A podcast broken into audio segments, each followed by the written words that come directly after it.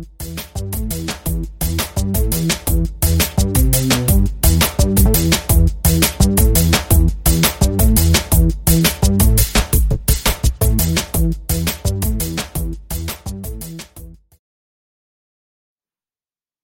ーテックポッドキャストの放送を始めます。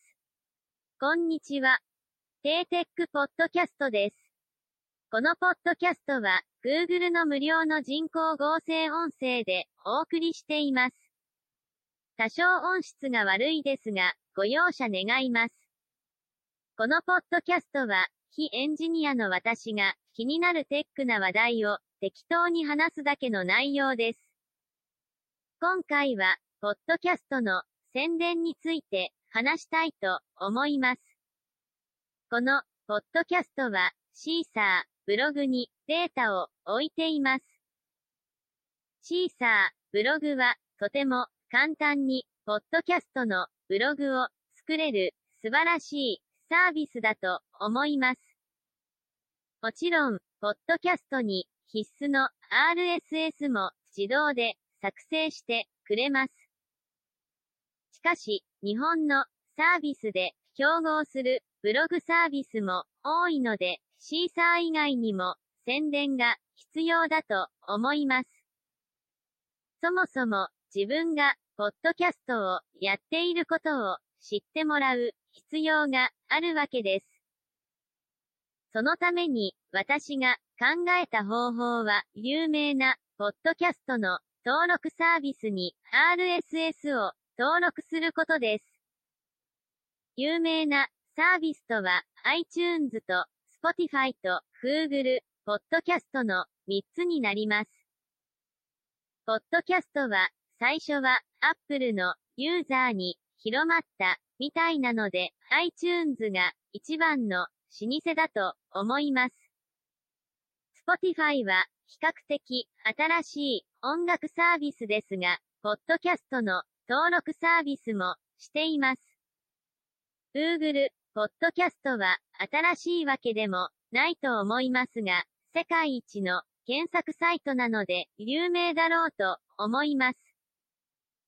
3つのサイトとも登録方法は基本的に RSS のアドレスを登録画面で入れるだけです。このポッドキャストの RSS はシーサー、ブログで自動生成されています。早速、まず iTunes の画面から RSS を登録してみました。登録すると、現在、審査中というメッセージが表示されて、数時間待たされました。数時間後に承認のメールが来て登録完了でした。何を審査したのか知りませんが、いくつか、ポッドキャストのデータがある状態でないと審査してくれないのかもしれません。私の場合は10本以上の過去のポッドキャストのデータがあったので大丈夫でした。次に Spotify の画面から同じ RSS を登録しようとしましたが、メールアドレスがないというエラーで登録失敗でした。どうも、ポッドキャストの RSS にはオーナーというタグがあり、その中にメールアドレスというタグもありました。このメールアドレスタグの中身が未設定だったのでエラーになったみたいでした。しかし、私はネットで公開されている RSS の中に自分のメールアドレスが設定されるのは嫌でした。迷惑メールが送られてきそうで怖かったわけです。そこで私は Yahoo メールのセーフティーアドレスというオプションを使うことにしました。セーフティーアドレスは Yahoo のメールアドレスに加えて別のメールアドレスを無料で取得できる機能です。迷惑メール対策としてメールマガジンの配信登録などのアドレスとして利用するメールアドレスになります。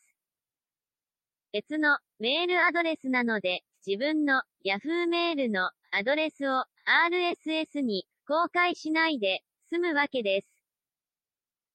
私はネット記事を参考にしてセーフティーアドレスを取得しました。セーフティーアドレスの作成はとても簡単でした。